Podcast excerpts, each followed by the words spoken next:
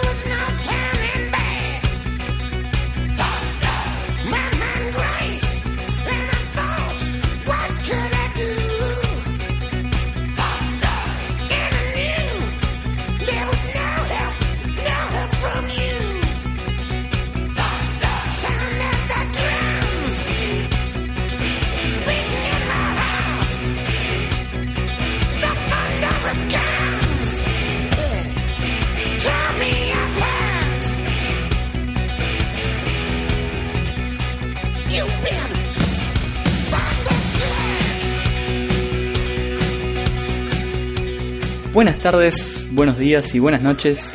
Eh, y arrancamos por tardes porque lo más lindo es eh, cuando se, el sol cae sobre el horizonte eh, y termina ese día laboral, termina ese día de, agotamiento, de cansancio y uno como que ahí es cuando empieza a vivir, ¿no?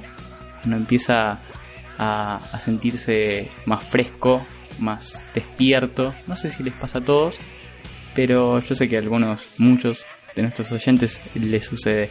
Eh, bienvenidos a Punto Avi, un nuevo programa.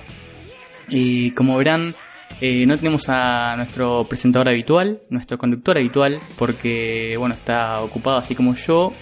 Sufrí una semana bastante intensa de estudio, dedicación y trabajo eh, que me impidió bueno estar compartir con ustedes. eh, es el turno de él, le ha tocado a él ahora.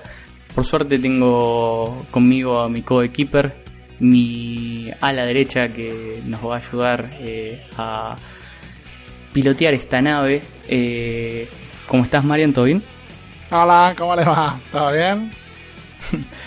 Así que bueno, nada, yo le voy a mandar un saludito muy grande a Exo que sí, está ahí con pila de trabajo. Con, lo queremos, ahí, lo queremos, sí, sí, sí. Ahí estudiando un montón para terminar finales y demás. Eh, él no lo va a escuchar, yo sí escucho los programas y escuché cuando me mandó saluditos, así que gracias. eh, pero él no creo que escuche estos saluditos, así que nada, de todas formas están eh, para que queden. Eh, bueno, esta semana eh, los chicos sacaron, no solo sacaron un, el último programa, no solo fue sobre, bueno, la Liga de la Justicia, un programa, eh, no solo la Liga de Justicia, sino un programa que recorría todo lo que era el universo de DC en, en el cine eh, en el pasado, el presente y lo que se auguraba para el futuro. Cosas muy copadas, salían cosas eh, que bueno, parecía que prometían y algunas cosas que son ridículas. Eh, vamos a ver qué sale de todo eso porque hay muchas ideas, muchas promesas. Eh, y bueno, había que, o sea, hay que hacer el camino, ¿no? O sea, recién van tres películas en el cine. Eh, cuatro con esta creo. Y así que Sí, nada, esta no es fácil. No es fácil.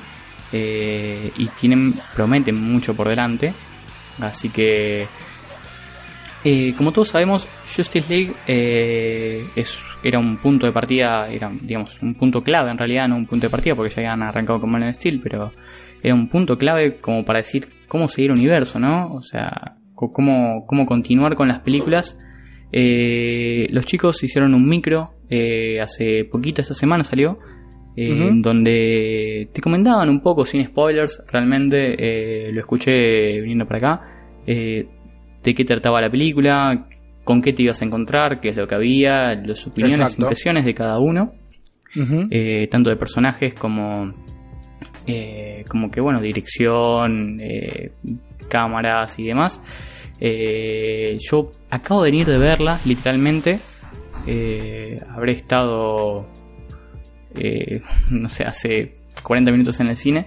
y la verdad que nada, voy a dar un poquito mi opinión, también mi parecer de, lo, que, de lo que vi, que realmente me dejó muy contento. Le, la fui a ver, iba a ir solo y nada, ahí me hizo la, la pata Lauta, así que un gran abrazo a él, eh, que nos está escuchando seguramente. Eh, verdad que no iba con muchas expectativas, sobre todo porque había escuchado el programa anterior en donde Marian y Exo bueno, nos contaban un poquito de las primeras impresiones. Eh, no estoy hablando del micro, porque eso fue cuando la vieron, sino el programa anterior, donde se habían largado las primeras impresiones de los primeros, eh, ¿qué sería? Los, los primeros... Sí, la prensa especializada que pudo verla por ahí antes de, antes de todo y levantaba el embargo y pudieron sacar las reviews. O en las redes sociales, el típico chabón que es medio paracaidista, cae justo en una van premier, la mira y se pone en Twitter a tirar mierda. Eh, ahora, ahora más que nunca yo no entiendo o sea, ahora vamos a hablar de esto, pero yo más que nunca no entiendo qué, qué película vieron para matarla de la forma que la, están matando. Pero bueno, aparte. Yo, con la información que habían sacado al principio, eh, con las primeras avances y sí, lo habían comentado y todo, como que Iba con ganas de verla por el simple hecho de que era la Liga de la Justicia en el cine y era, un, así como en su momento fue Avengers, era un momento eh, culmine para una persona que disfruta un buen cómic, que, disfruta de los personajes, que disfruta de un Superman, de un Madman, de, de una Mujer Maravilla, o sea, era como clave, ¿no? O sea, es el personaje mm. que leíste toda tu mm. vida o que leíste, no sé, hace dos años, seis meses que, empezaste en el mundo de los cómics. O capaz, no sé, estás viendo la serie de Flash o todo el universo este de DC que, que se está desarrollando ahora en la WC y dijiste, che, a ver qué onda, está, está bueno, te ocupaste con el personaje, empezaste a leer algo, capaz que no, capaz que viste las películas animadas, están excelentes. Eh, y bueno, ya solo por eso eh, valía la pena. Y no me arrepiento, no me arrepiento para nada, me parece una película... No me arrepiento de esta es una película que más allá de todo eh, hay que ir a verla al cine. Eh, te guste la onda que con la que viene haciendo películas DC o no. Eh, es una película de superhéroes y si sos si estás escuchando este programa tenés que ir a verla porque tipo sos del palo. Totalmente. y nada, me parece una película a comparación de, de Batman vs. Superman, creo que aprendieron mucho. Eh, Wonder Woman ayudó mucho a eso también. es más parecida a, ese estilo que al estilo de Batman vs. Superman. ¿Qué pasó? Me parece una película más amigable con, con el con el espectador eh, cotidiano, ¿no? O sea, con, con el mm. tipo que va el no fan. El no fan, exactamente, el que no lee los cómics, el que capaz te, conoce algún que otro personaje, pero no le suenan todos. Eh, conoce a Aquaman, pero no conoce a Tim Curry, o sea, claro. Curry, dije, no. Sí, sí, sí, sí. Eh, el chabón que hacía de Pennywise o. eh, sí, Rocky Horror. Sí, sí, sí, fue, como una travesa eh, se, me atravesó en la, en la cabeza. Eh, pero bueno, nada. Convengamos que el 90% de la gente no sabía, no sabe quién es Cyborg. Claro, que es una de las cosas que me gustó de la película, cómo el chabón supieron integrarlo en la historia como para que uno entienda el personaje y diga, ah, mira qué, qué copado el negro. ¿Cuál es tu personaje que más te gustó? Me gustó el robot. era algo que en la película donde está Superman, está Batman, está Flash, como que la mayoría de la gente entiende el personaje de Cyborg, y le guste, es como, bueno, wow, boludo, no fue al carajo. No, sí, tal cual. Eh, me parece que está muy bien. Eh, Tiene fallas, como ya habrán escuchado en el micro, y si no vayan a escucharlo porque está mucho más completo de lo que yo les voy a explicar ahora. Tiene fallas... Eh, ¿Qué fue lo que Eh. menos te gustó de la película? Así, una cosa que vos me decís. Una cosa que me si yo que- que pudiera me- volver en el tiempo, le cambiaría esto. el... el Me decís el bigote y corto. No, ah, ok. No, eso no volvé. No, el motivo de el motivo de Aquaman. O sea, to- todo, el trasfondo de Aquaman. El personaje está bueno, o sea, Momoa Sí, lo, sí, lo sí, interpreta sí. bien, pero los motivos, todo el trasfondo que tiene y cómo, o sea, lo que hay en el detrás del personaje mm, me parece que pobre, las razones que tienen no están tan buenas. Yo le hubiera encontrado otra vuelta para hacerlo. Eh, como dijo Exo, las mejores escenas de Aquaman eh, las quemaron todas. Todas salvo En una en particular, salvo una en particular, las mejores escenas de Aquaman las quemaron todas en los trailers, así que si pueden no verlos, igual es dificilísimo porque están, creo que es lo que más aparece, digamos, lo que más se destaca en cualquier en cualquier tráiler o adelanto que, que hayan visto de. Justice League, pero pero en general Hubo como una sobreexplotación del personaje en los trailers. Y como no que aparece tanto Diana, como no aparece Batman, claro, exactamente. Sí, como- como... que Cyborg aparece re poco en los trailers y en la película tiene un papel importante. Pero está Aquaman bueno, en los trailers quisieron- te lo vendían, pa, pa, pa. Sí. Como que quisieron cuidar a los demás personajes mm, de ciertas cosas, me parece que estuvo bien. Eh. Sí, hay, hay CGI que no está bueno, eh, sobre todo, no sé. Hay peleas que están excelentemente hechas con el CGI, que están muy La bien, y sí. hay otras que vos, oh, mm, mm, esto no, no está bueno, como que se quedaron sin nafta, sobre todo en el final. Pero en general está bien, es una película que se revé, eh, Cyborg, que yo dije, uy, me va a romper las bolas toda la película, verlo así, nada que ver, eh, la verdad que, mm, o sea, te jode los primeros dos minutos y después como que te olvidas de- del personaje, el traje de Barry lo mismo, no, no me gustaba que sea tan armadura y después como que listo, ya está, o sea, estoy en la película, la estoy disfrutando y como que nada, no pasa nada y está bueno. Eh, el personaje de Barry, mm, no sé si, no, no me desagradó, pero tampoco salí fascinado con él, lo, lo conozco de varias cosas, otras interpretaciones en varias cosas y sí, es diferente a muchas cosas. Es un que- flash distinto. Es un flash El personaje distinto está a armado todo. distinto. Sí, sí, sí. Es un flash distinto a todo, es un flash muy, muy adolescente. eh, que Sí. es importante. Y Ezra Miller no es tan adolescente como para hacer No. ese tipo de personaje. me Es medio O boludón, sea, inclusive. Es un flash que es un teen. Sí, exactamente.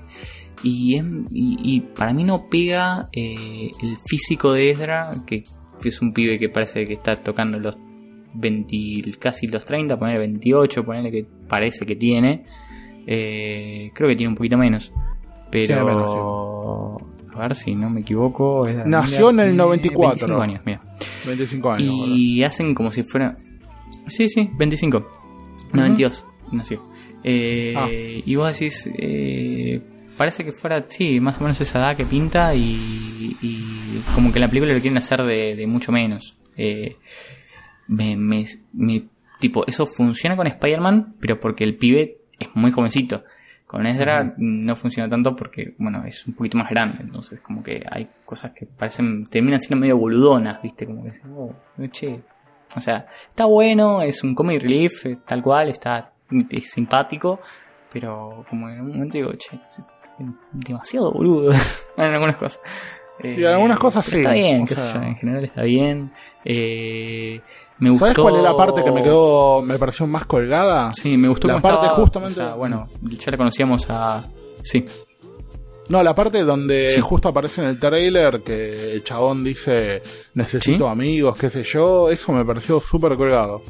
O sea, esa fue la parte que más me cayó para el Ordo Barry. Después toda la Sí. película me pareció el chabón que Sí, estaba no muy pero muy finito, boludo. no era necesario. Sí, me pasó también con. Bueno, haber visto a Wonder Woman, que era ya algo que habíamos visto en la película de ella. Está muy bueno porque sigue siendo ese personaje. eh, sigue siendo Wonder Woman. eh, distinto. Es distinto a lo que vimos en. En. Eh, Batman vs Superman, como que se nota mucho más el desarrollo.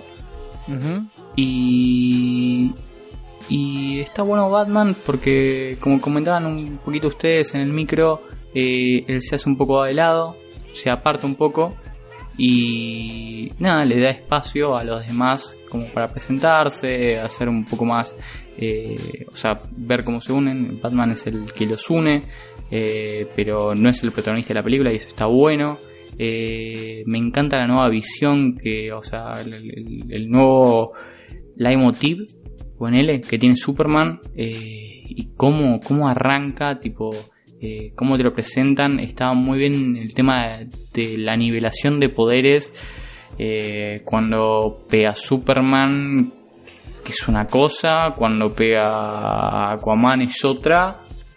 O sea, menos, te das cuenta que es menos el poder, lo mismo que cuando golpea a Wonder Woman. Eh, está bien nivelado y me parece que eso es re difícil de hacer una película tipo de personajes tan grosos. Ray Fisher de venir de hacer nada, se, roba la película. Bien, o sea, no es el protagonista ni nada, pero, o sea, demuestra que, es un gran actor, es un lindo personaje que interpreta a Cyborg. Así que, nada, en general me, me pareció una película súper mirable, súper mirable. Quieren que ir a verla al cine. Eh, y nada, la verdad que contento con lo que hay. Sí, hay un planteo, a ver, que en algún aspecto esto como que retrocede unos años a lo que veníamos viendo en películas de superhéroes, sí, puede ser, pero no deja de ser una, una película súper mirable y disfrutable. Y Charlie, eh, ya no dijiste que era lo peor en tu opinión de la película, pero si vos tuvieras que elegir qué fue lo que más te gustó, qué te parece lo mejor de la película, lo que, lo que más destaca de las, entre las demás, qué, qué sería lo, lo, que más salvas de la película. Eh, bueno, comentaba como comentaba un poquito, eh, creo que lo mejor es eh, la nueva visión que le dan a, a Superman. Como el nuevo la nueva perspectiva, ¿no? Se lo ve diferente y es como que está bueno. Realmente acordándome un poco ¿no? de, un chiste interno, eh, creo que este es mi Superman. Che, todos dijimos lo mismo, no te preocupes, boludo.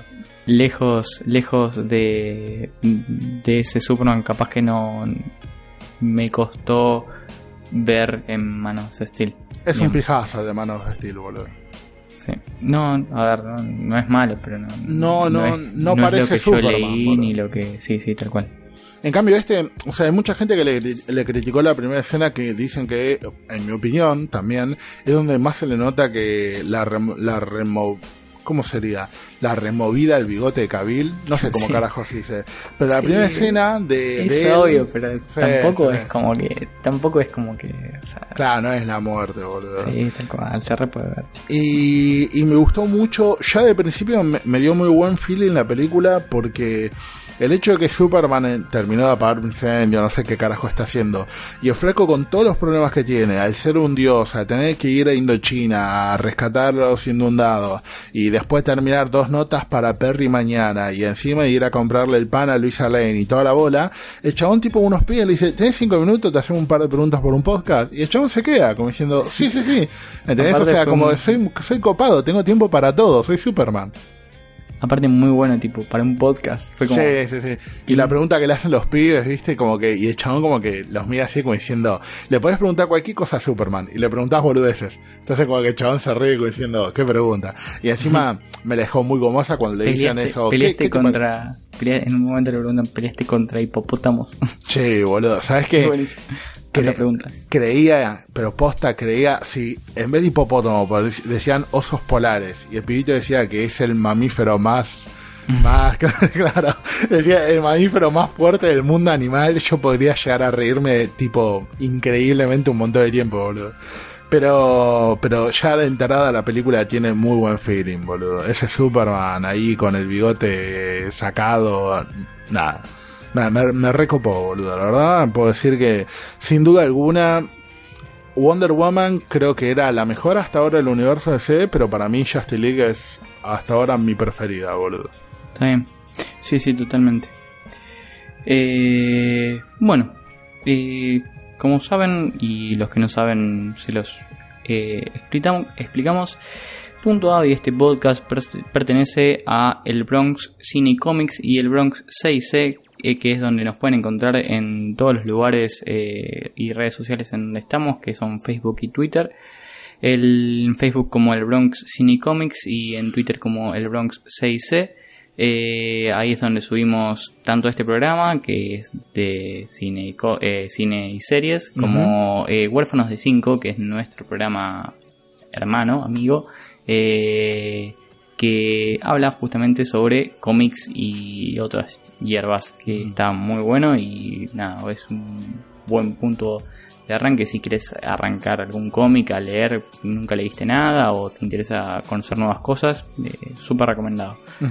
Eh, ¿Y se podría decir que el podcast de Deseo Oficialista es como un primo medio lejano?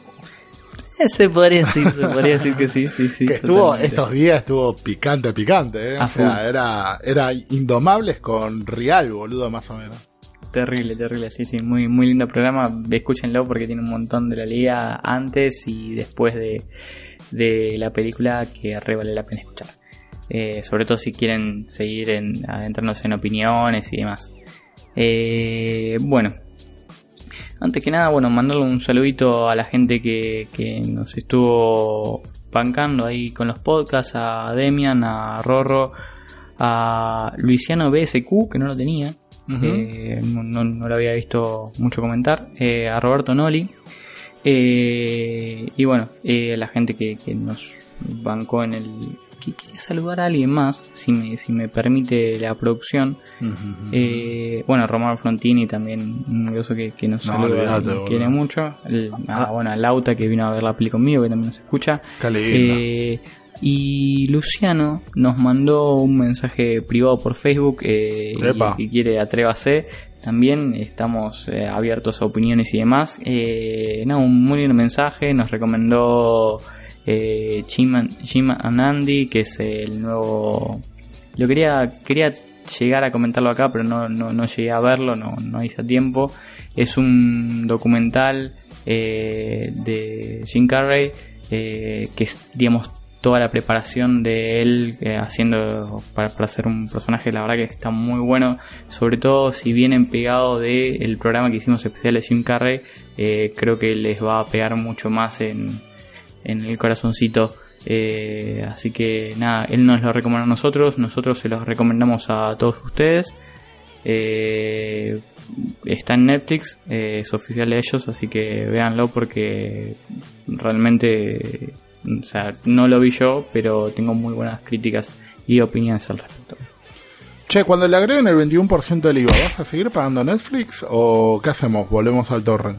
Voy a seguir pagando Netflix hasta que, empiecen a salir todos los demás eh, proveedores de streaming. El de Disney. El de Disney y, el de, y, el de, DC y el demás. Ahí ya como ya lo, lo, voy a ver, lo voy a evaluar. Pero por ahora, por ahora se puede. Va a ser, como, va a ser como una rueda, tipo, van a estar todos separados, después va a venir una especie de Gengis Khan, los va a volver a juntar a todos, vamos a tener a todos los proveedores juntos en un solo streaming y después se van a volver a separar, boludo. Es algo, es algo cíclico, cada 10 años se van a juntar y se van a separar. Sí, puede ser, puede ser. Eh, es raro, eh, no sé, es como que estamos volviendo a, a la tele de cable. Pero bueno, eso ya lo hemos opinado en otros programas bastante interesantes. Eh, hay más gente que, saludar. Yo, la verdad, que los, no, es que los colgué, pero bueno, no tuvimos mucho tiempo. Ya les digo, recién venía del cine, así que nos pusimos a hacer un par de cosas medias rápido. Eh, pero bueno, un saludo a todos. Muchas gracias por, escucharnos y hacernos el aguante, como siempre. Totalmente, totalmente. Eh, de todas formas, como saben, esta semana fue como muy especial porque pudimos laburar tanto en el programa eh, madre, se podría decir, como en el micro de media hora. Eh, el micro de media hora que hicimos sobre Justice League eh, lo queríamos incluir a Charles, pero Charles tuvo un par de problemas de tiempo y bueno, y no, no pudo, no pudo mirar la película de tiempo, así que por eso ahora está haciendo como descargo pero estos especiales como que no los planeamos, suceden y, y si bien por ahí la calidad no es la óptima o la edición es medio rara o qué sé yo, Eh, le agradecemos a todos el feedback que nos dan constantemente para poder ir mejorando. Sé que esto suena a frase armada, pero literalmente nos sirve mucho que nos digan eh, qué es lo que estamos haciendo bien, qué es lo que estamos haciendo mal, en especialmente a mí desde el punto de vista del flaco que lo edita, porque no tengo mucha idea de lo que hago. Así que si ustedes me dicen, la está rompiendo, la está rompiendo Si ustedes me dicen que tipo está editando como el orto y que las voces se escuchan bajas, yo para el próximo programa intento subirlas. Si ustedes me dicen que las cortinas están altas, yo al próximo programa intento bajarlas. Y funciona así, básicamente. Es muy on es literalmente muy on demand. Si, no sé, día mañana mandan un mensaje a la página y dice el gordo habla demasiado, yo empiezo a hablar poquito. Funciona así. No, no, es un genio, es un genio. Eh, para mí la está rompiendo Marian eh, con la edición, la, la estás teniendo cada vez más clara. Así que, nada, no sé. Del resto, yo, mi, mi pequeña opinión desde el oyente que soy también de, de este programa. Nunca está de más hacerse la paja, chicos. Y con este hermoso mensaje eh, vamos a un pequeño corte, que no tengo ni idea de lo que voy a poner. Eh, espero poner algo copado, aunque no tengo ni la más puta idea. Y dentro de poco, en un par de minutitos, volvemos con una polémica que da de hablar. Por más que no sea así, estoy intentando venderlo.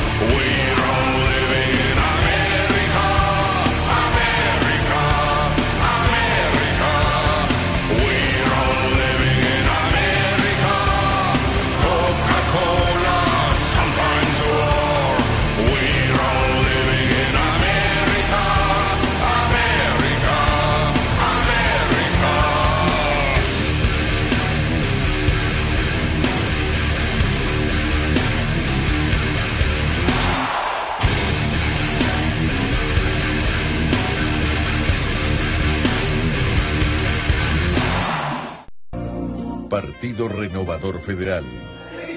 Oportunidades de empleo digno para queremos todos. seguir trabajando por la transparencia en la gestión de la ciudad. Vamos a suspender el aumento de impuestos en la ciudad de Buenos Aires. Voy a trabajar por el sur. Es hora de caminar seguros y en paz por la ciudad. El que roba, garrote, garrote y garrote. お前はもう死んでいる。何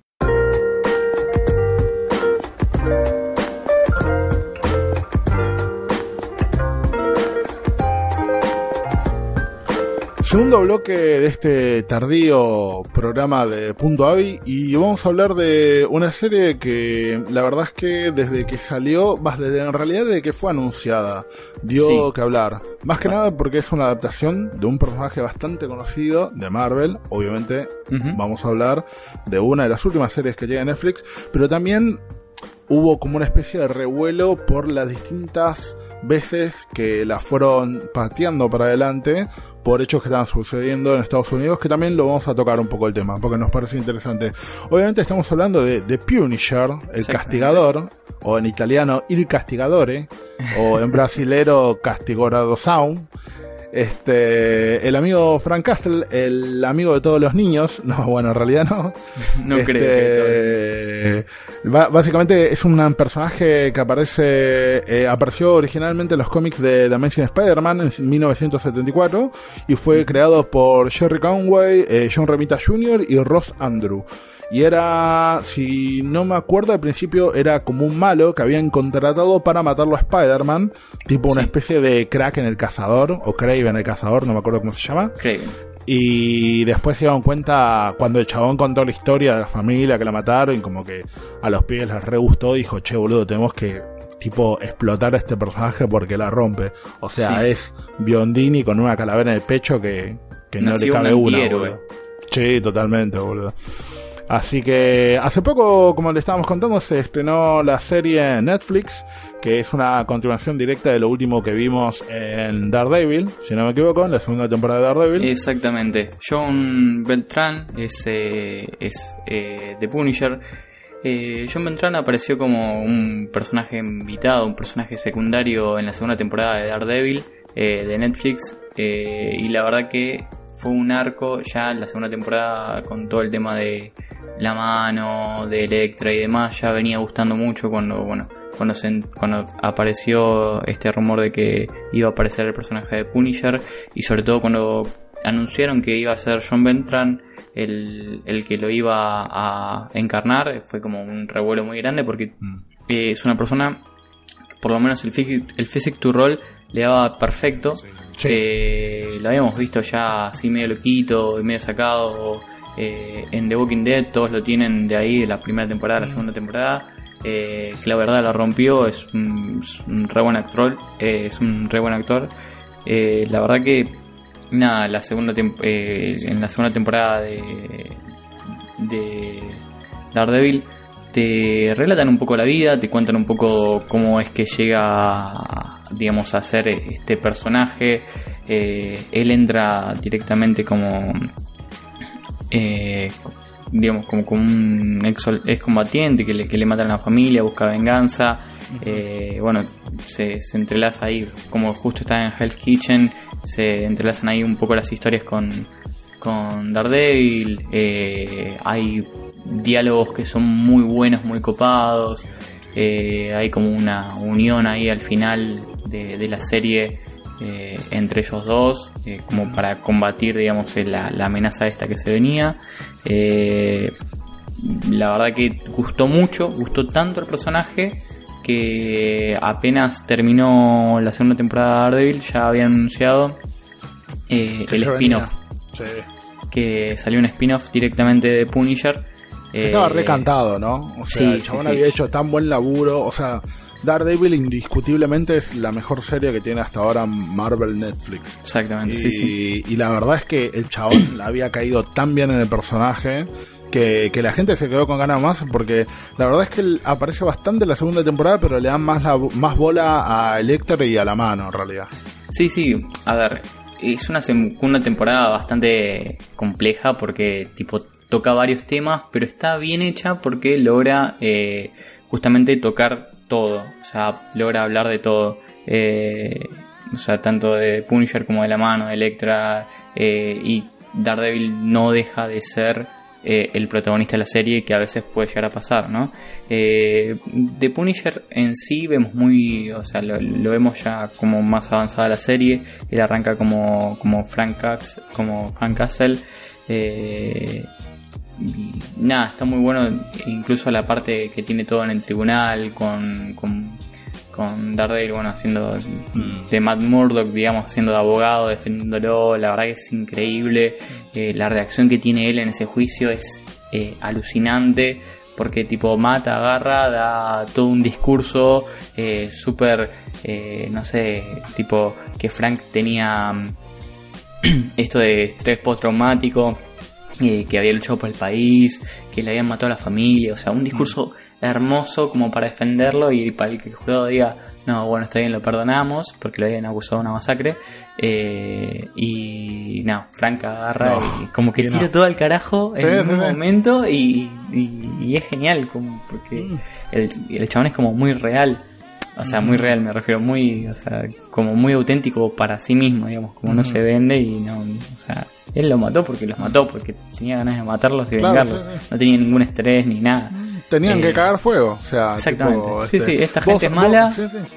Esta gente es mala, hay que matarla. Listo. Eh, si vos eh, algunas veces estás scrolleando por internet y de pronto te encontrás en los comentarios de alguna publicación medio picante de Facebook o en los comentarios de la Nación en general, siempre vas a ver que hay un chabón que comenta lo mismo. A estos flacos hay que pegarle un tiro y tener una fosa común. Sí. El Punisher es eso en la vida real, boludo. Sí, sí, El Punisher es ese comentario en la vida real. El chabón dice, che, ¿por qué no mataste? Y mira, estos, estos flacos traficaban droga. Y pero las justicias los deberían... No, no, no. Tiro y a otra cosa. Sí, la justicia no sirve de nada, tal cual. Claro, Sí, es sí, como diciendo, Sí, ya de está, una, se va le, sin- pegamos, le pegamos un tiro y nos ahorramos todo el tema, todo el tema de los jueces, de los cosas. Que el chabón también es bastante antisistema por ese lado, no le cabe mucho el sistema. Para él está No, no, no. roto. Es que está roto, de hecho, eh, bueno, te lo demuestran en, en esta temporada de, de Daredevil. Eh, y bueno, ya ahondando un poco más en, en, bueno, en su propia temporada, eh, en su propia serie, digamos, eh, arranca con arranca con el final de la venganza. Era una Mm. venganza que se había planteado él eh, en la segunda temporada de Daredevil, la, la empieza a llevar a cabo y, y la culmina eh, en, en este primer capítulo que tiene que tiene la serie.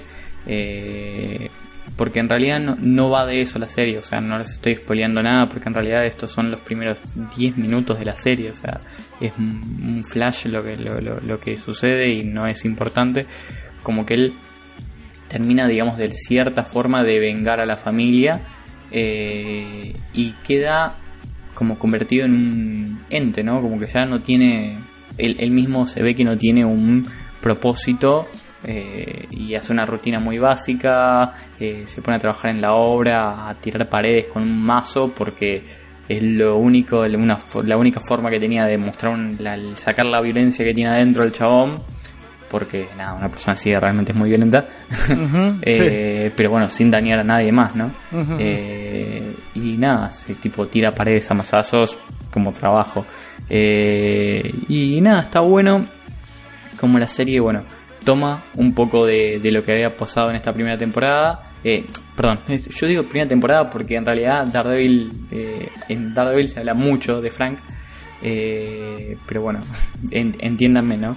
Eh, Claro, sí, en, sí, sí. en The Punisher toma mucho de eso eh, y empieza como a ahondar más en él como militar, ¿sí? Que es lo que realmente hizo porque el chabón quedó eh, traumado de la manera que es, o sea, cuál es su, su, su personalidad, o sea, por qué su personalidad es así, ¿no? Porque él eh, siente esta necesidad, o sea, eh, este porque el tipo cuando agarra se le pone un objetivo eh, no, no le importa digamos la, la gente que puede llegar a salir lastimada él va a cumplir su objetivo y va a matar a la persona que él cree que tiene que matar tiene su propia moral eh, y es bastante interesante o sea uno dice bueno al principio como eh, sí está loquito. Y después como que nada, o sea, vos vas evolucionando, vas avanzando en la serie y vas viendo que el chabón como que tiene la brújula así por un montón de cosas también que le pasaron, ¿no? Y me parece muy piola eh, que hay una gran crítica eh, a, a, bueno, cómo es el tema de eh, qué pasa con los militares, ¿no? Que, Oh, que pelean hoy en Estados. Unidos, ¿no? Que qué realmente les pasa, o sea, por qué Un eh, tema re sensible para ellos, boludo. Totalmente, porque totalmente. Los A ver, militares nosotros allá, como- como... que sí. Sí, nosotros como argentinos y en general creo que en América Latina eh, y, y en algunas partes de Europa y demás, o sea, en cualquier lugar donde, el, en cualquier país donde eh, el ejército no sea el calibre que, que tienen países como Inglaterra, eh, Estados Unidos, eh, no sé, eh, Rusia. Rusia, por ejemplo, o Israel. O sea, son países donde eh, el, el tema militar es, es básico. eh, La cultura ejemplo, militar está muy la- metida. Está muy movida, por ejemplo, en Jerusalén es obligatorio el servicio militar dos años. Claro. Eh, por ejemplo, en Estados Unidos no, pero está muy aceptado esto de que tipo el pibe no tiene un, no tiene un futuro, no va, a la, no, no va a ir a la facultad, bueno, lo más probable es que vaya al ejército, por ejemplo. Claro, lo meten en la- una colimba que dura 50 años. E incluso tiene un nacionalismo muy fuerte, arraigado, que la gente misma quiere como servir, o sea, porque ellos hablan de servir a su país, Claro. o sea, a ese nivel, o sea, como que buscan, eh, o sea, creen que están... eh, Es lo que sienten, ¿no? Eh, como que Sí, sí, sí, para, para bien o para país. mal Sí, sí, es cual. Claro. Tal cual. Y, y después de todo terminan siendo títeres de, de algo más grande. O sea, ellos supuesto, van a hacer un trabajo y muchas veces, bueno, terminan moviendo, o sea, terminan siendo títeres de, de- de alguien más grande que mueve los hilos. Muchas veces, eh, incluso po- hasta fuera de, de- de- de- de- de lo que es el Estado, ¿no? O sea, Totalmente. sí. por cosas personales. Obviamente, en esta movida eh, hay mucho que es tráfico de trata de personas, tráfico de drogas, eh, venta ilegal de armas, eh, incluso en el ejército, ¿no? Y bueno, es muy complicado. eh, Es complejo. y Sí, sí, nada, es, yo, yo creo que no es normal y está muy bien tratado en esta serie. que, bueno, todas las personas que, que hacen este servicio militar, eh, sea dos años o cuatro o seis o lo que sea, eh, se les hace muy difícil después vivir una vida normal, ¿no? Es un, es un tema, sí, la verdad es que una de las cosas eh, siempre que tuvo Punisher fue intentar de tratar el tema de los, ¿cómo te podría decir? De los ex soldados eh, o ex combatientes de la manera más respetuosa posible. Hmm. Eh, tanto en los cómics como en las adaptaciones. Sí, Si bien- en los cómics, a ver, en los cómics no es, a ver, el- el- la serie no está tan basada en los cómics. Eh, No, para nada. Porque él, de hecho, no sé si era, si fue ex militar en los cómics. Él, Sí, sí, sí, era base. Sí, No, pero no, no, era milico, O sea, no, no influye, no influía tanto, digamos, en el tema. No, de- no, para nada. no, co- no. como, como sí influye, digamos, en la serie. Como Mm. que el trasfondo que, le- que le hacen, que le, que le dan en la serie. Pero, pero sí, sí. eh, importante, digamos. Algo que me gusta, algo que me parece que quedó muy bien destacado es que Daredevil, Matt Murdock y The Punisher Frank Castle son diametralmente opuestos. Uno cree en la justicia y cree que a los ladrones no, no hay que matarlos, sino que hay que llevarlos contra la justicia y hay que hacerles un juicio, justamente por eso es abogado el chabón. Y el otro, no, te dice, mirá, vieja, esto yo le pego un tiro y se soluciona. El chabón deja de robar, Claro. acá termina todo. Y viste, por ahí, no, Punisher es como más Punisher como que eh, es como en vez de atacar la enfermedad Más ataca los síntomas pragmático. pero tipo claro el chabón como te saca la gripe a las piñas ¿entendés? o sea no no es como que el chabón dice bueno es que escalar en la, en la cadena no el chabón dice bueno mira cuando yo termine de limpiar a todos los trans del barrio ahí voy por los comisarios cuando Claro, me la cargue a todos los comisarios hay- ahí voy por los jueces epidemia- ah, Hay una epidemia de, de, de escarlatina. Bueno, decime qué pibes la tienen, voy, los mato y listo, ya está. Se acabó la epidemia. totalmente, sí, sí, sí. O sea, los cagamos a tiros. Este, pero la verdad es que es- a mí me parece que es uno de los personajes de Marvel más complejos creo que a mucha gente le le parece, le- mucha gente se sintió atraída por el personaje porque ve esa complejidad. La Sí. del tipo solo, la de... A ver, me hace acordar un poco a- al típico teorema, para decirlo de alguna forma, de El Loco de la Guerra, que creo que queda muy bien capturado también en la primera de Rambo, First Blood. Que es Sí. un tipo que viene de la guerra, no entiende nada, los, los sheriffs lo empiezan a bastardear, lo empiezan a bullear, y de pronto el chabón tiene como un snap y, y se cree que todavía está peleando, viste, contra el Vietcong. Y así como los forrean a, a Rambo, que acaba de venir de la guerra de Vietnam, también lo forrean a Frank Castle por haber ido a Irak. Y el chabón literalmente estaba ahí protegiendo los intereses de, bueno, Estados Unidos, independientemente de que, de que el tipo esté a favor o no. Y ahora cuando llega a su, a su país, llega a su ciudad, Nueva York, encuentra Sí. que está toda la mafia haciendo lo que venga y bueno, y el chabón dice, mira, yo tengo las herramientas para solucionarlo esto. No sé si es la mejor herramienta, no sé si es la mejor forma, pero es lo único que sé hacer, cagarse a tiro, cagarlos a tiro. Listo. Claro, sí, sí. Y, y es eso, algo que capaz. Porque en la serie esto arranca como una venganza personal, después continúa así. Punisher en realidad lo que busca, eh, el personaje en los cómics no, es tanto todo lo personal, sino que. eh, nada, él hace justicia por mano propia en los cómics y va matando, digamos, la gente que le parece que hace mal. Es como, es como muy eh, eh, Just Dread, una, una onda así. Exactamente, sí, es, sí, es- sí. es eso, pero bueno, en, digamos, en este universo. Eh, y por mano propia, digamos, porque bueno, en, en- los Dredd, digamos, en los jueces, en, en Judge Dredd, eran, estaban como avalados. Bueno, Punisher no, hace esa, hace la misma, pero se corta solo. Totalmente, totalmente.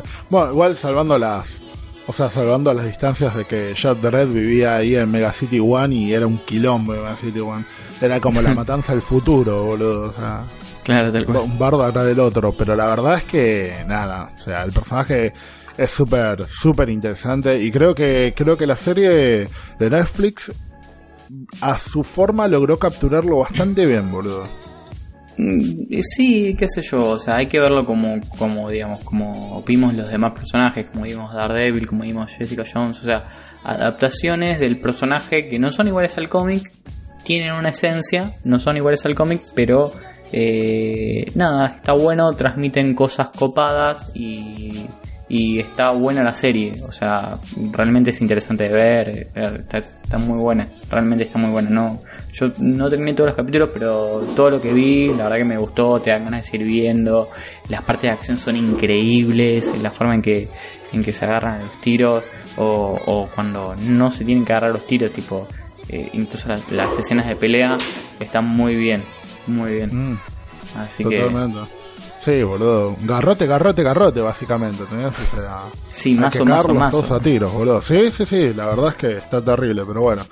Eh, así que, nada, no, o sea, me parece que por lo que vimos hasta ahora, vamos a querer, o la gente me parece que va a querer una segunda temporada de Punisher para Sí. que siga audando un poco en lo que, en este personaje. Este, yo creo que hasta ahora, la única que realmente no va a tener una segunda temporada, creo que esa es Iron Fist, boludo. No, sí, ya está confirmada la segunda temporada. Ya está Netflix, ¿eh? confirmado. Ah, Sí. Espero que sepan mejorar las cosas que hicieron mal porque.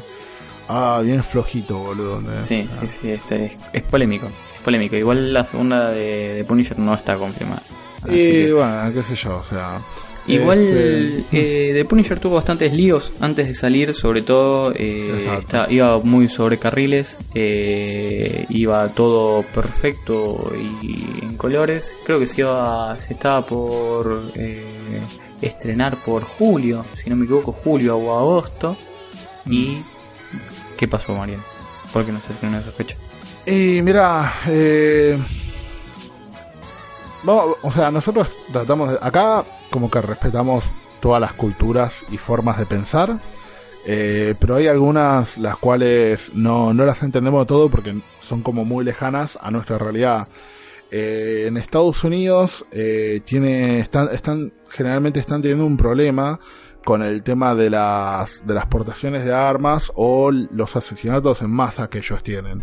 Eh, da la casualidad que mm, justo cuando se estaba a punto de estrenar Punisher, hubo un, y creo que hubo un asesinato en masa en un, en un concierto de country Y medio que la serie Sí, en Las Vegas. de Punisher, en Las Vegas, la serie de Punisher gira mucho alrededor de un tipo disparando armas Exacto. y Netflix no le pareció lo más correcto sacar ahora una serie de esa índole, dada, dada la situación de cómo estaba. Entonces como que es complejo. Mucha gente dirá, "Ey, pero ¿qué tiene que ver una serie, boludo? Si en realidad los chabones se van a cagar de tiro de todas formas. Eh, sí, sí. La realidad es que no importa, no importa si salga Punisher o no, eh, este, este- esta masacre, este accidente iba a pasar. Pero, pero bueno, Netflix decidió patearlo un poco más y creo que cuando estaba cerca de la fecha del estreno pasó otra cosa parecida, donde también se cagaron a tiros. Sí. Pero bueno, terminó, decidieron sacarla en noviembre porque ya estaba como súper atrasada. Así que eso. Sí, y es complicado, o sea, yo creo que tanto, o sea, es, todos sabemos que en Estados Unidos está muy arraigado el tema, de, el, eh, el tema de los, o sea, han sucedido grandes catástrofes eh, con el tema de, bueno, gente que, que sale a la calle a disparar porque sí, eh, Sí.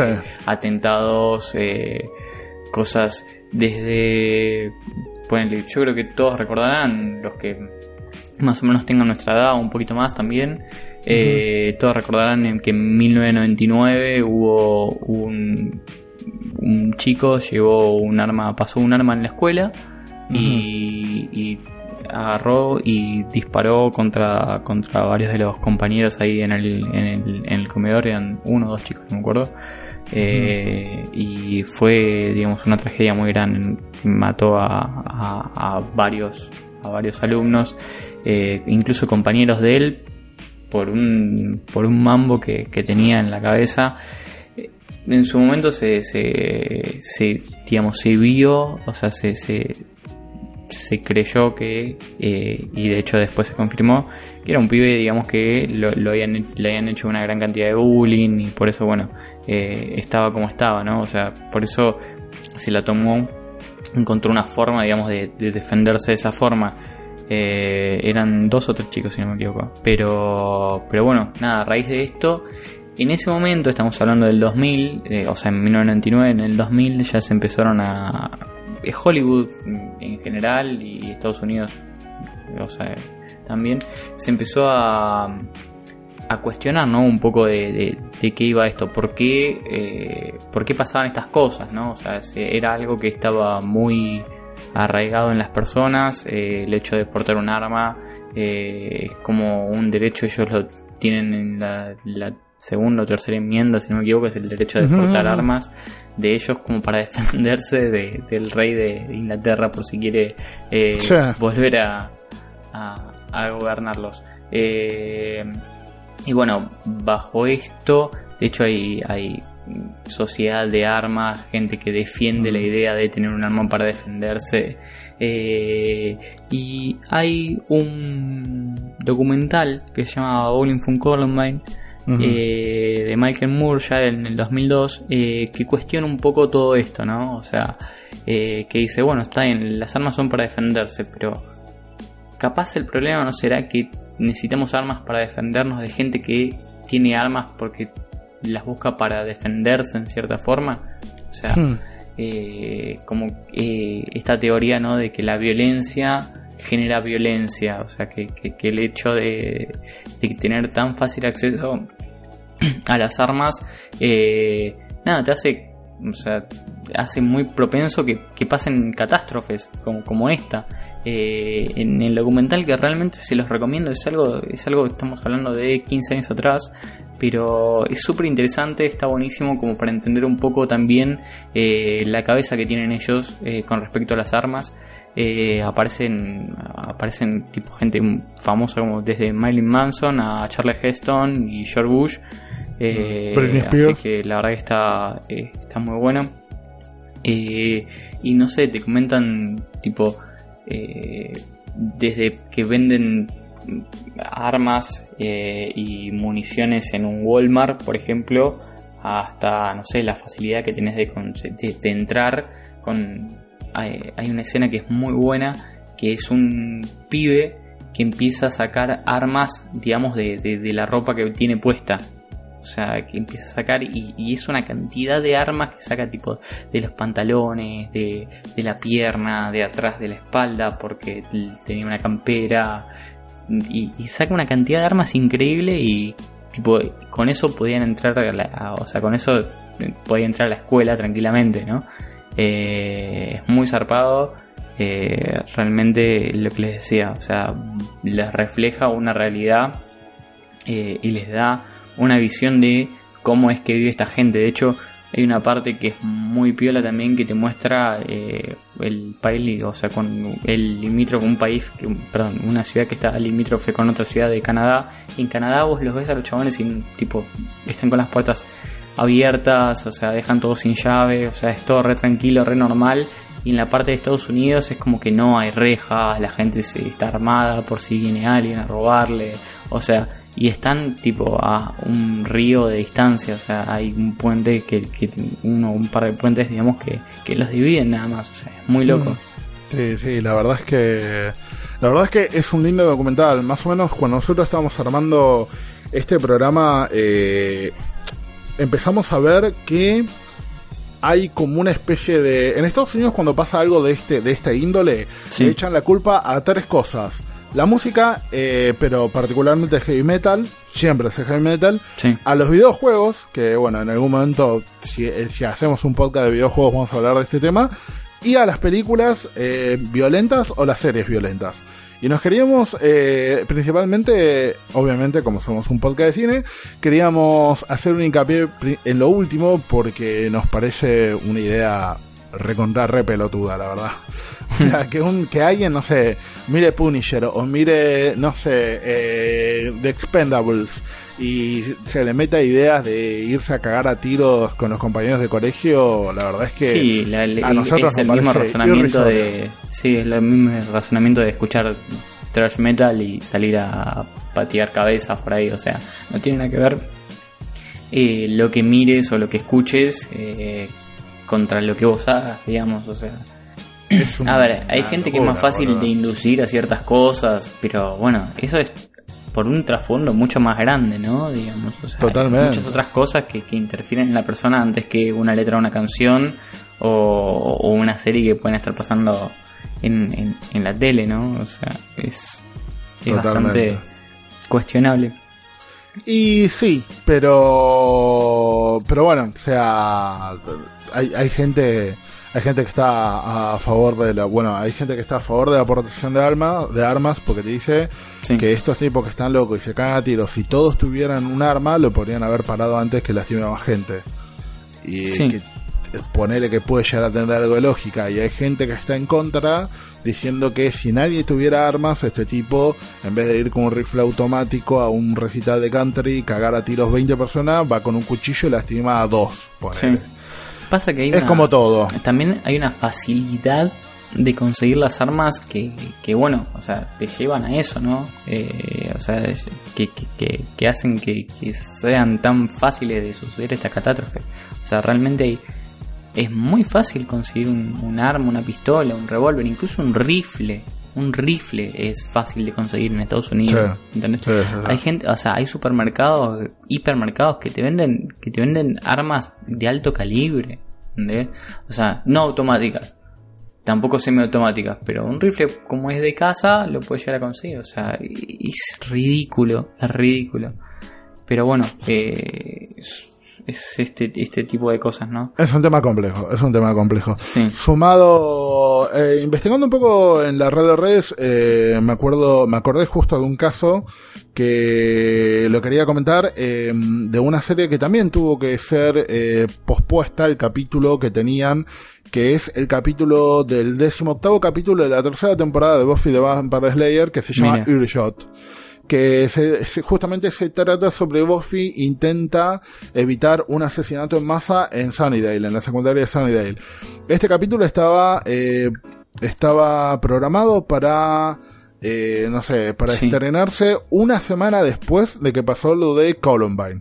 Me Lo de acuerdo, me estos acuerdo, dos me flacos agarraron, entraron y cagaron a ti un montón de gente. Sí. Obviamente no lo pudieron pasar, esa semana no salió el capítulo y el capítulo fue pasado después de que termina toda la temporada, que la temporada termina con, bueno, spoiler, se destruye la secundaria. Sí. después de ese último capítulo, como que pasaban este capítulo que lo tenían colgado para no quedar in- incompleta la serie. Eh, vos ahora cuando, cu- bueno, ahora no está más en Netflix, pero cuando está en Netflix o cuando tenés el DVD, está en el orden común, así Claro. que vos lo ves. Después cuando repitieron la serie, lo pasaron en el, en el, en el orden común. Pero qué loco porque es como estamos hablando de 1999, o sea, es una Sí. es una problemática que viene o sea, de- dentro de dos años se cumplen 20 años y, Sí, y y, es una seguimos y te, que y te das cuenta que sigue igual e incluso hasta peor, ¿no? Eh, algo que no quiero dejar de recomendar, pero es muy difícil de conseguir, es una película que se llama, que, que se llama Bang Bang You Are Dead, eh, que está basada en un libreto, en una obra de teatro homónima, digamos, de William Malmsteen, pero los protagonistas, eh, los, los protagonistas son muy conocidos, son Tom Cavanagh, Ben Foster, Randy Harrison, pero cuando eran pibes. Eh, y la verdad que es, es una peli que es re difícil de conseguir, pero básicamente te, te muestra una representación eh, similar a, a lo que a lo que sucedió en, en, en, bueno en Columbine digamos Sí, eh, en esta en esta con esta masacre pero bueno con una vuelta eh, en donde bueno se habla mucho de por qué pasó cómo es que pasó la verdad que o sea, que se mete más en la cabeza de los chicos eh, y cómo llega por qué llegaron a, a hacer una cosa así no Eh, realmente es recomendable pasa que bueno no sé si la, la van a conseguir tan fácilmente es del 2002 Una, una que también eh, hace un poco de repaso de lo que pasó en Bowling for Columbine, pero es más tirando a la ficción, pero cuenta bastante bien. Es Elephant, de Gus Van Sant. Gus Van Sant es el director de eh, En Busca de la Felicidad, no, En Busca de la. Felicidad, no, eh, no, la otra, la de Matt Damon. Eh, ¿Cómo le pusieron acá? Eh, bueno, ah, ¿cómo, ¿cómo le habían puesto acá? Algo, algo de la felicidad era, no, no me acuerdo, pero estamos hablando de Good Will Hunting. En Mm. español no nos acordamos cómo se llama. No. Pero, eh, que es una película que también, y, eh, te, desde el punto, trata de esto de, de los asesinatos en masa, pero la película tiene un, un fuerte, un fuerte mensaje porque te lo muestra te lo muestra del punto de vista de los de los asesinos eh, cómo es Sí. su vida común cómo Claro. es su tema y en el momento que entran al colegio y empiezan a matar a un montón de gente En busca del como uno destino. los- La en busca del destino acá. ahí está disculpen Eh, es increíble como, como uno de los pibes eh, que uno uno de los pibes que está planeado el atentado le caía muy bien un compañero y le dice che mira mañana no vayas al colegio ¿Entendés? Sí. Y vos decís, wow, o sea, en el momento que el flaco se lo dice, eh, como que es como tiene mucha carga. La verdad es que es una película que realmente se la recomendamos.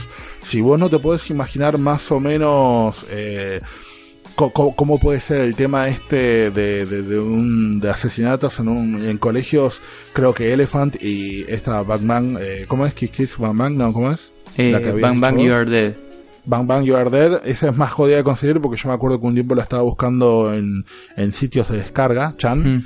y no la encontraba, pero Elephant se consigue fácil y es Sí. una gran película. Tiene un ritmo especial porque es una película independiente, pero es muy interesante. La verdad es que realmente es, está muy bien para ver. Este, mm, una, una de las cosas eh, que, bueno, eh, es como, es como raro porque nosotros, nosotros tenemos el cine y las series incorporados, pero como que siempre estamos viendo cosas afuera.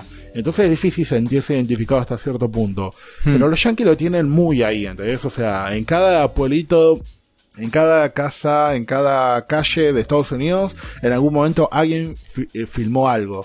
Entonces por ahí una persona que está, no sé, eh, que está medio loca, o sea, no, tengo el término científico como, como para decirlo, pero bueno, disculpen. Sí, una, una persona que está, claro, sí, desequilibrada mentalmente, ve algo en la pantalla y lo termina asimilando de una forma distinta como vos lo asimilás. asimilás.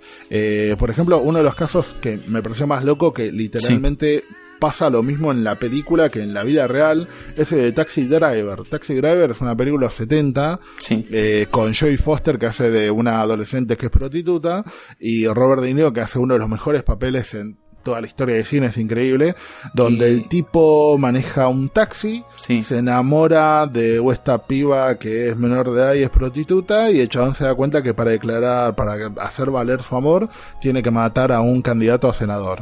Sí, en realidad, Y- en realidad, si no me equivoco, eh, no, no era que estaba enamorado de otra chica que era la de Civil eh, Shepherd, no era que estaba enamorada.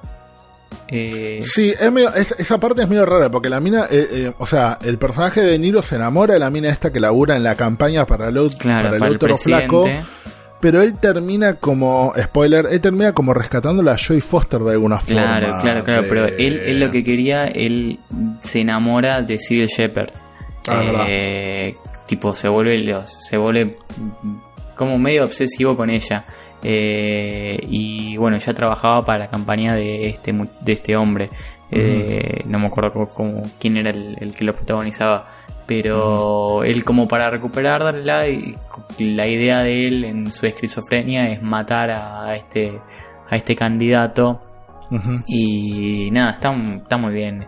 Eh, yo creo que el De Niro hace un, un- un personaje brillante. Eh, está muy bueno porque eh, es una crítica, ya en ese momento, fíjense, hay una crítica enorme a lo que es eh, eh, qué pasa con los veteranos de, de las guerras, ¿no?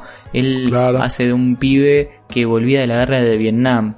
Eh, Y bueno, ¿qué es lo que, tipo, qué, ¿qué le queda? O sea, ¿qué es lo que puede hacer? ¿Cómo después de vivir eh, ese, ese tipo de horrores en la guerra, la persona puede volver a ser funcional, ¿no? O sea, ¿a ¿cuántas personas les pasa que vuelven y realmente pueden tener una vida normal, ¿no? O sea, sin, sin secuelas. ¿eh? Es muy difícil. Es, yo diría, creo que es imposible, realmente no, no, que, no te pegue nada de eso. Y bueno, a, a él eh, a, a De Niro, el personaje de Niro que es Travis, le, le pega mal, ya termina esquizofrénico, eh, habla solo, tiene reacciones muy sacadas y como que está, está muy bien representado.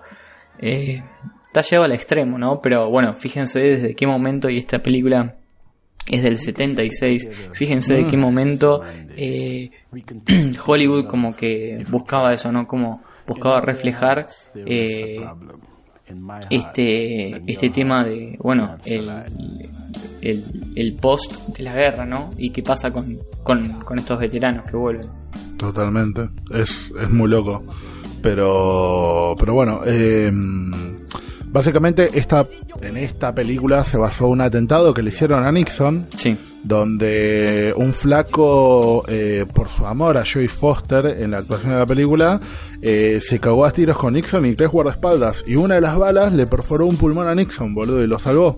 O sea, se salvó de pedo, pero tipo, casi el chabón eh, comete su objetivo, que era basarse en Taxi Driver para matar a un político. sí. Eso es Zarpado, bastante loco, boludo. La verdad que sí, me pareció bastante loco. zarpado. La verdad que sí.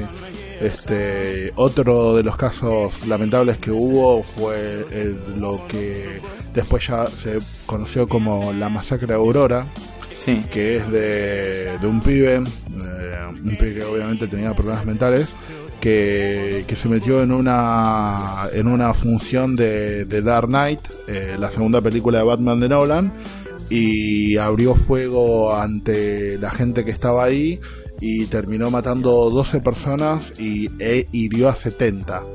Y el flaco, cuando lo la policía lo apresó, el flaco decía que él era el Joker, o sea, una persona Sí. que estaba muy perturbada y que encima se basó en el personaje de Heath Ledger como para hacer un acto atroz. No, no, es, es, es terrible. De hecho, todos, para la gran mayoría, yo creo que se tienen que acordar. Es algo que muy presente. Esto es- fue bastante reciente, en el 2012. Eh, si buscan el nombre de él, James Holmes, eh, seguro lo van, van a recordar de haberlo visto en los noticieros y demás porque fue un caso muy hablado.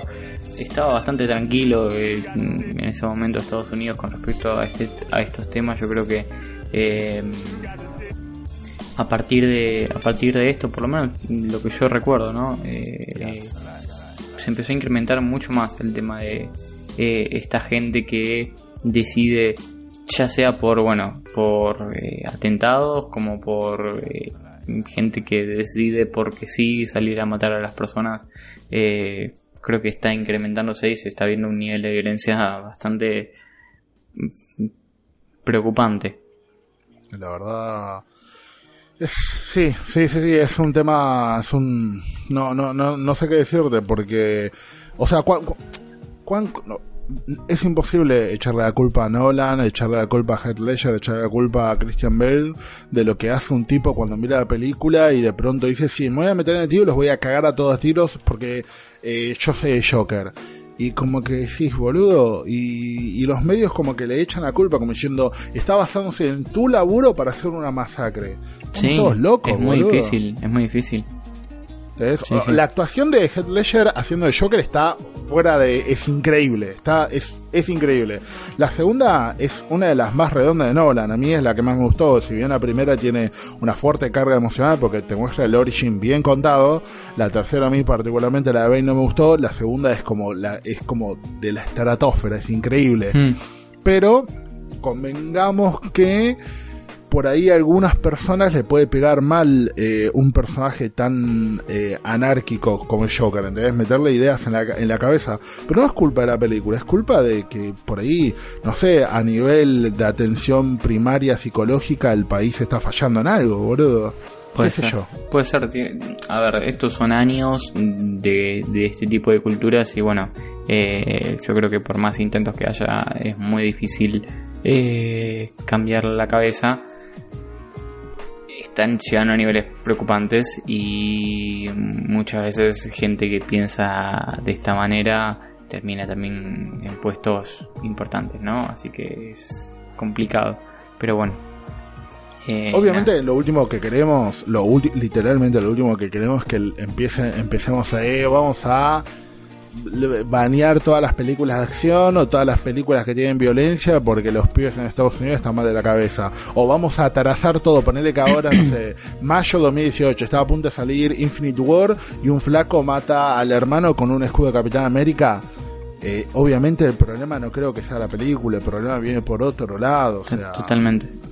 Me, parece a mí. El tema es que yo lo veo, o sea, nosotros a vivir en Argentina lo vemos tan lejano. Ojo, nosotros tuvimos también nuestros problemas, ¿eh? O, por ejemplo, eh, la masacre de Carmen de Patagones, eh, que fue, no, no, bueno, no fue basada en alguna película, pero fue de un pibe que lo cargaban, sí. hacían bullying en el colegio, que es un problema muy serio del bullying. No es más la boludez de nuestros tiempos, que era un poquito de jodida la mierda. Ahora es un problema muy serio, que es de un pibe que lo jodían en el colegio, le hacían bullying. Un día entró con una pistola que pertenecía al padre eh, y mató a tres e hirió a cinco, boludo. Hmm. Y estamos hablando de un pibe de 15 años, nosotros también tenemos, tenemos ciertos problemas, por ahí no tan graves como los de ellos, pero tenemos ciertos problemitas.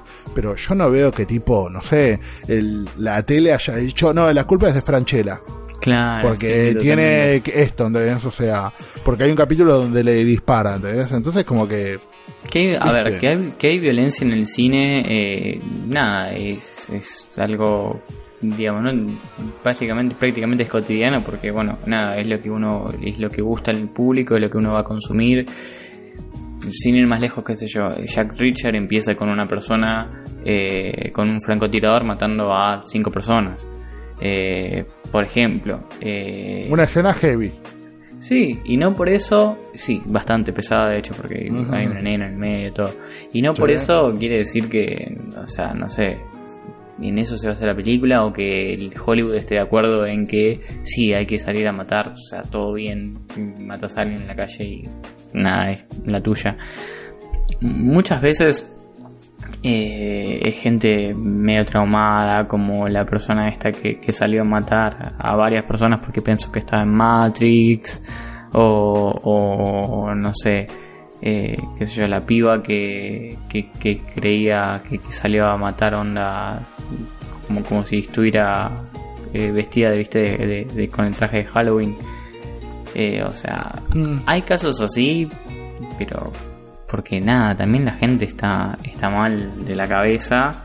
eh, y se dan, yo creo, justamente porque, bueno, o sea, es más factible que se den allá. La gente está mal en la cabeza en todos lados, pero digo, es más factible que se den allá por lo, esto que hablamos antes.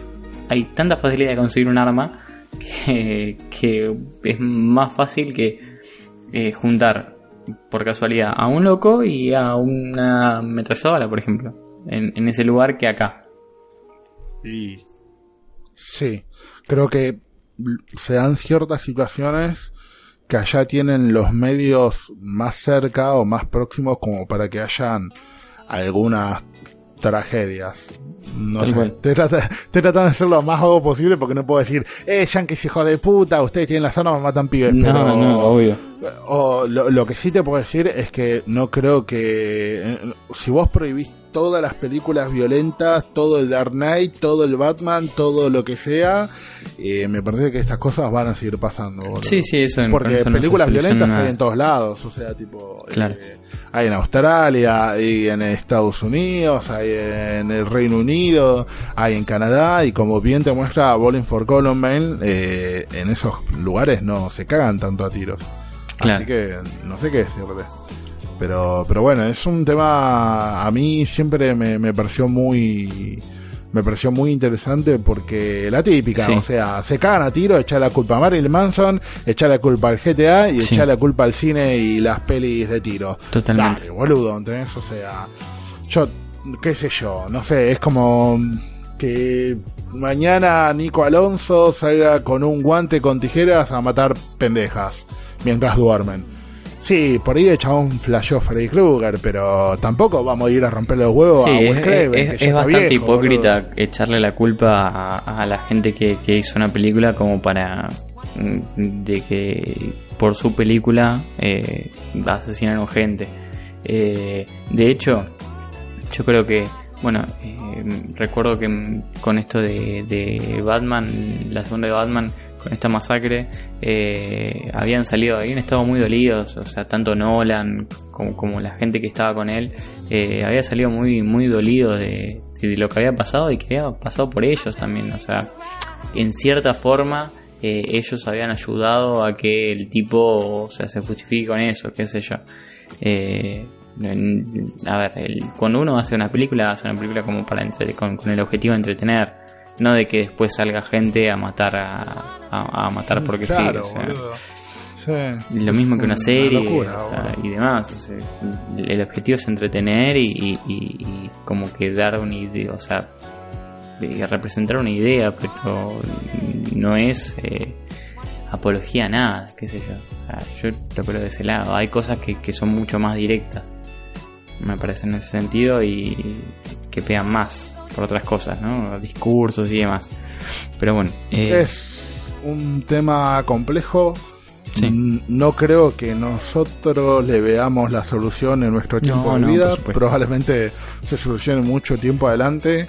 Eh, y probablemente deba haber estudios eh, que relacionan tanto a favor en contra, que relacionan la violencia en el cine con la violencia o los asesinatos en masa. Estoy seguro que los hay. Si encontrás, vas a ver a favor, vas a ver en contra, Sí. así como la, no sé, las vacunas que, que causan autismo a favor y en contra. O la tierra es plana a favor y en contra, chicos. En internet Sí, hay sí. muchas cosas. Pero sí, la, la verdad es que, no sé, me parece un poco wow. Como diciendo.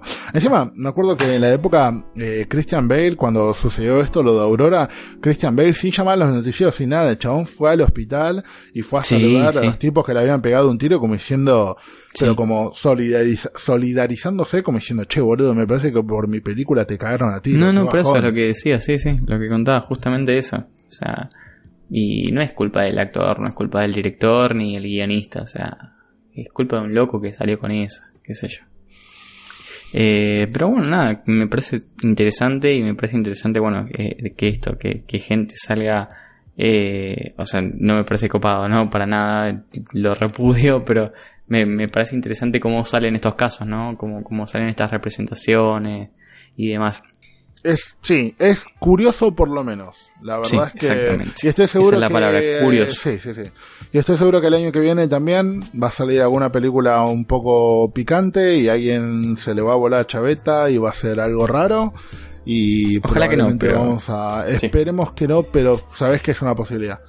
Este, y Ah, así sí que, que- probablemente vamos a tocar este tema así muy por sobre encima de nuevo. No, no, la verdad es que como que queríamos hablar un poco sobre a- el atraso de Punisher con respecto a la violencia en general y no sabía que íbamos a terminar hablando de asesinatos en masa. Sí, sí. No, aparte, un poco la idea yo creo era eh, qué es lo que qué es lo que está bueno que nos dan, qué es lo que qué es lo que o sea, hasta dónde quiere dar un mensaje, ¿no? Una serie o una película. Eh, como te decía, el tema de, de, las personas, eh, de, los, de las personas que vuelven de la guerra eh, y todos sus traumas es real y se ve reflejado en Punisher como se ve reflejado en Taxi Driver y en muchas películas más. No por eso, pero no tiene nada que ver que un tipo que cuando ni siquiera había salido la serie de Punisher haya salido con un rifle y matado a 32 personas en Las Vegas. O sea, Claro, sí, sí, sí. eh, que son, me parece que son muy cosas, que son completamente diferentes los mensajes eh, que quiere dar un- algo y lo que puede representar la otra cosa. o sea. Pero bueno, Sí, sí, pero bueno. Bueno, eh, no sé si tenés algo más para agregar. No, no, contento, o sea, el programa lindo me parece que salió.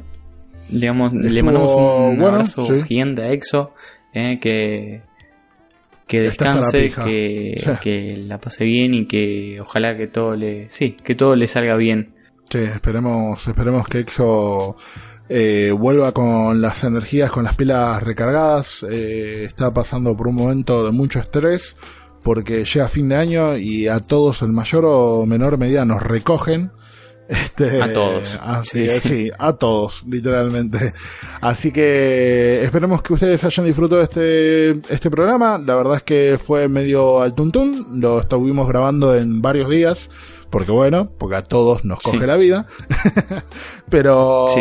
pero realmente queremos, queremos, o sea, este es como un programa un poquito más serio de los que veníamos haciendo. Así que realmente queremos escuchar sus opiniones sobre todo el tema de la violencia y del cine y cómo eso se ve emparejado o se ve visto en la vida real.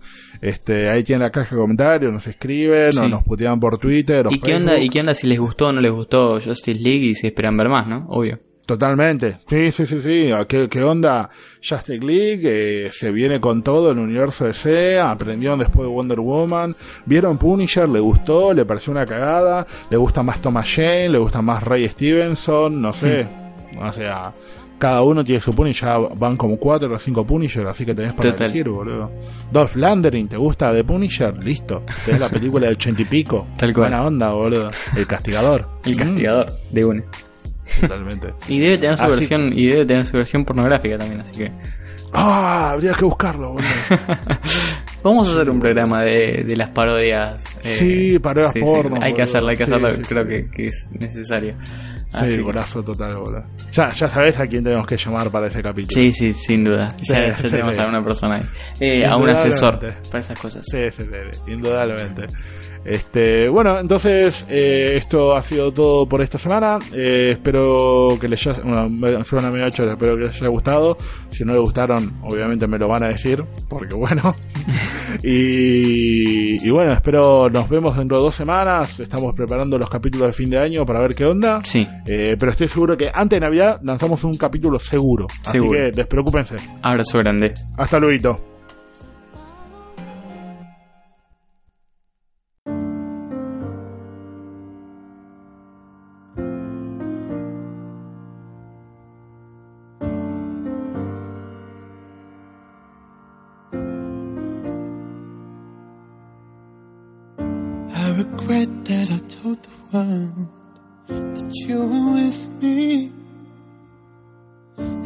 Regret how I showed the world that you were pretty. I never thought I'd learn so much, so much from being lonely. But I guess I didn't learn enough, cause now you won't hold me. I guess I got lost in the moment. I guess I got lost in the fall. In your heartbeat. In the thrill of it all. And I guess you were goddamn perfect. Cause every single time you call, I remind myself of what I lost that night, my love. In the thrill of it all.